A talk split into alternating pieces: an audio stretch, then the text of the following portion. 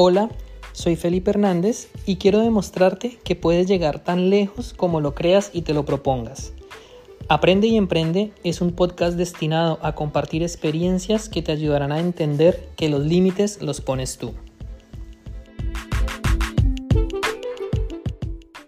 El mundo de las criptomonedas y especialmente Bitcoin están en boca de todo mundo últimamente y esto debido a que grandes empresas como BlackRock, que es la principal gestora de patrimonio a nivel mundial, que tiene muchísima influencia en el sector económico y político del mundo, están solicitando ante la SEC la creación de varios ETFs que rastreen el comportamiento de Bitcoin. ¿Qué significa esto? ¿Qué relevancia puede tener en el mercado de Bitcoin en los próximos años? Te invito a que te quedes hasta el final de este video porque vamos a intentar entender cuál es la relevancia que hay detrás de todo esto. Mi nombre es Felipe Hernández, soy coach y asesor financiero y te doy la bienvenida a un episodio más de Aprende y Emprende donde seguiremos hablando del tema de las criptomonedas. ¿Qué es Bitcoin? ¿Cómo lo entendemos? Es dinero, es una moneda, es un medio de transacción. Hay muchísimas dudas en este tema en la mayoría de la población y es normal. Primero porque es muy reciente, fue creado apenas en el año 2009, no hay mucha estadística históricamente hablando sobre su comportamiento, sobre cómo se va a mantener frente a las diferentes crisis económicas que se han presentado a nivel global si lo comparamos con otros activos como por ejemplo el oro o el mismo dinero fiat, que viene, mm, lleva más de un siglo prácticamente eh, el dinero fiat entre nosotros. Así que, ¿cómo entender Bitcoin? Bitcoin es una moneda de transacción. Por ahora permite a las personas transferir el dinero de una manera muy rápida y muy sencilla de un punto A a un punto B. ¿Qué ventaja tiene? Es descentralizado. ¿Qué significa esto? Que no depende de la intervención de un tercero llámese banco, llámese institución financiera, llámese ente gubernamental, que te valide o te autorice la transacción. Esto lo que significa es que las transacciones hechas a través de Bitcoin son extremadamente rápidas. En el episodio anterior ya te comentaba que como con Bitcoin o a través de Bitcoin tú puedes enviar dinero de un lado del mundo hasta el otro en cuestión de minutos.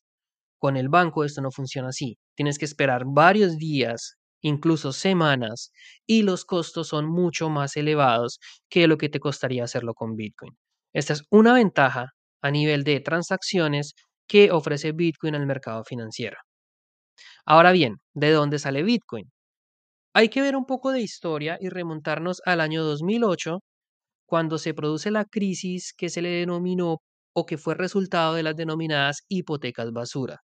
¿Qué significaba esto? Que los bancos aprobaban créditos hipotecarios a todo el mundo de una manera irresponsable, por decirlo de alguna forma, sin verificar que las personas tuvieran eh, cómo pagar esa deuda o cómo respaldarla. Sencillamente a todo el mundo le estaban aprobando los créditos. Como consecuencia, esto hizo que las propiedades en los Estados Unidos subieran demasiado de precio.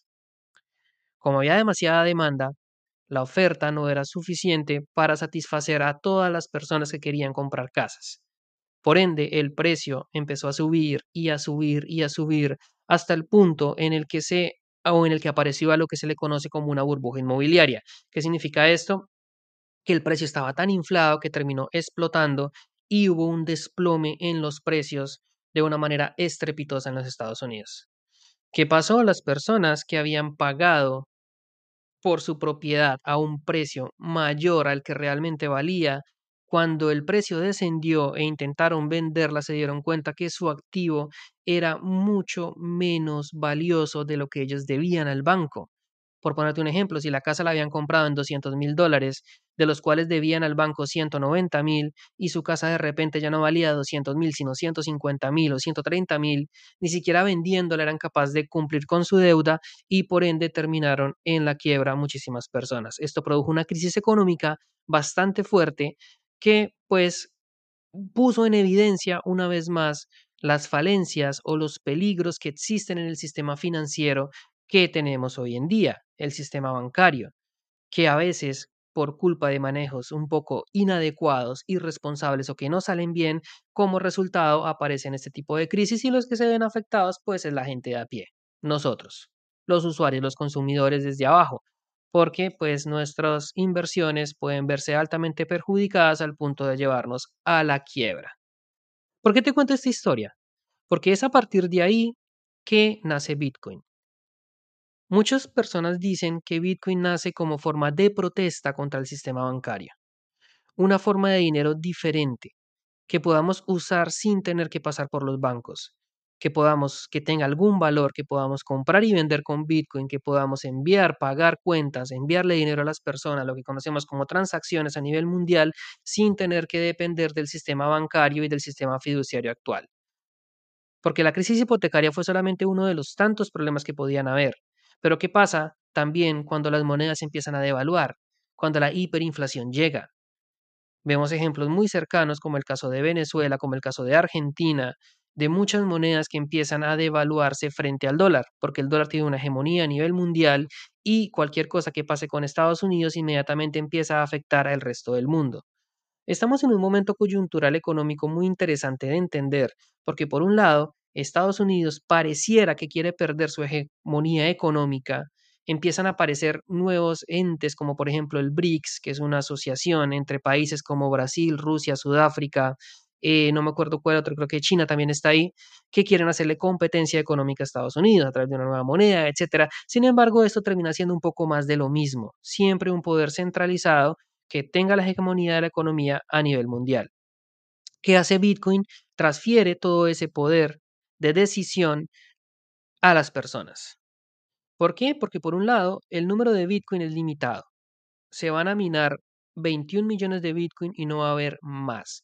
Esto hace que el problema de la inflación ya no sea igual, o por lo menos se espera que no sea igual que como sucede con el dinero fiduciario, que los gobiernos tienen la potestad de imprimir, imprimir, imprimir cada vez más a sus anchas. Con Bitcoin esto no pasa porque el minado de Bitcoin ya está establecido, ya se sabe exactamente cuántos Bitcoins se empiezan a minar año a año y va a llegar un tope que es de 21 millones en el que ya Bitcoin no va a haber más. Por ende, el valor de Bitcoin se va a mantener en el tiempo. Ahora, obviamente es una moneda que es, fluctúa demasiado, que vemos que sube y baja demasiado de precio, pero esto sucede porque lo estamos comparando con el dólar americano. ¿Qué pasaría si Bitcoin dejara de compararse con el dólar? ¿Con qué lo vas a comparar? Es un cambio de paradigma económico que mucha gente lo ve como algo irreal, que no podemos llegar hasta allá. Sin embargo, puede que estemos más cerca de lo que pensamos de que algo así pudiese suceder. Sin embargo, sin entrar en esos temas tan técnicos, sin matarnos la cabeza pensando en temas tan económicamente complejos, que por supuesto hay mucha información, hay invitaciones a que leas, a que investigues, a que te documentes demasiado si es que es un tema que te interesa, porque sin duda pues es, es muy interesante de estudiar. Sin embargo, el resultado de esto y lo que nos incumbe es que Bitcoin tiene valor y tiene potencial de crecer y de aumentar su valor muchísimo en el tiempo. Empezó costando menos de un dólar, llegó a costar 70 mil dólares, 69 mil en su máximo histórico del año 2021, vino un retroceso, hoy en día lo tenemos en 26 mil, sin embargo la proyección es a que el precio va a subir demasiado. Y la principal muestra de ello, de que tiene muchísimo potencial, es lo que les mencionaba al comienzo, cómo estas grandes empresas como BlackRock y sus amigos y compañía se están fijando en Bitcoin y quieren crear un ETF de Bitcoin.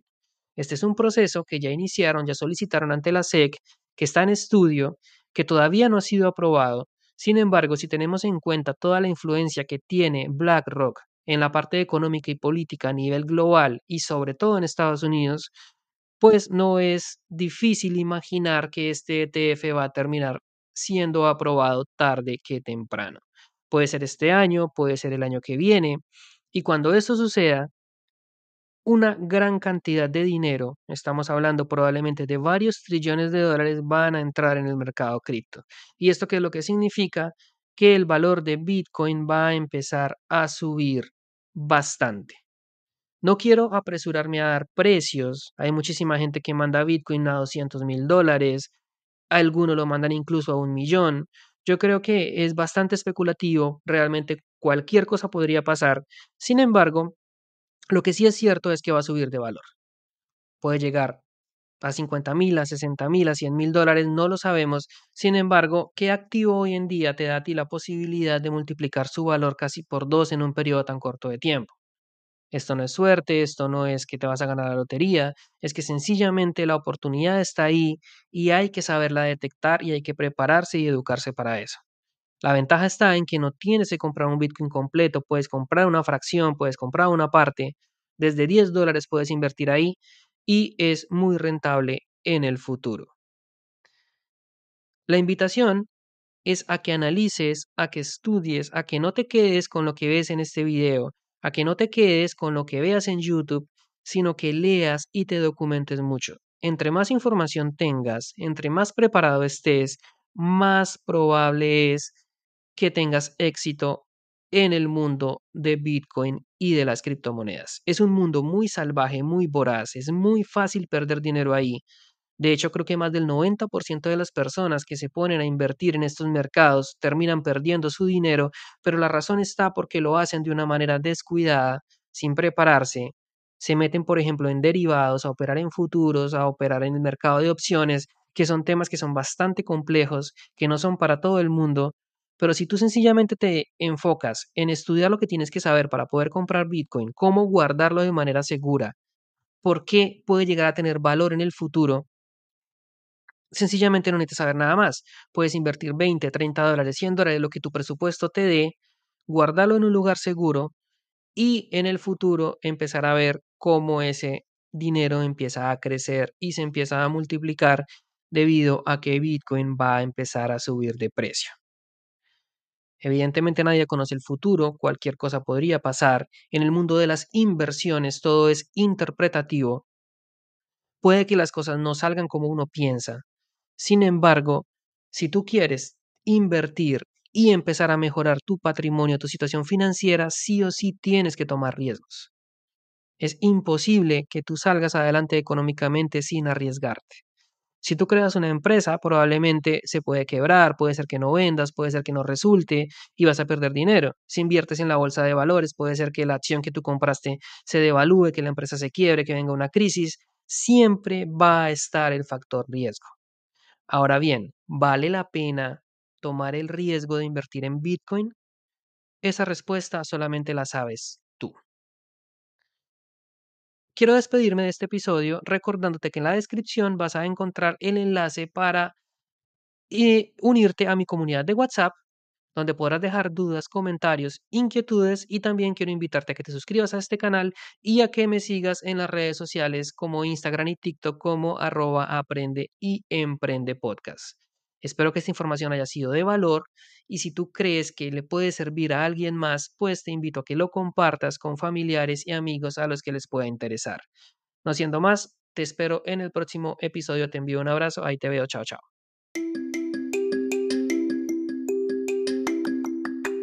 Quiero reconocerte y felicitarte por haber terminado un episodio más de Aprende y Emprende. Esto demuestra tu compromiso con tu crecimiento personal, con tu educación y con la persona en la que tú te quieres convertir. Quiero recordarte que en la descripción de este episodio vas a encontrar el enlace para que te unas a mi comunidad de WhatsApp, donde podrás dejar tus comentarios, inquietudes, reflexiones y también por allí estaré compartiendo mis episodios una vez estén disponibles todos los martes y los viernes. Por último, quiero recordarte que nos puedes seguir en las redes sociales como arroba aprende y emprende podcast. Estamos en Instagram y en TikTok, ahí te espero.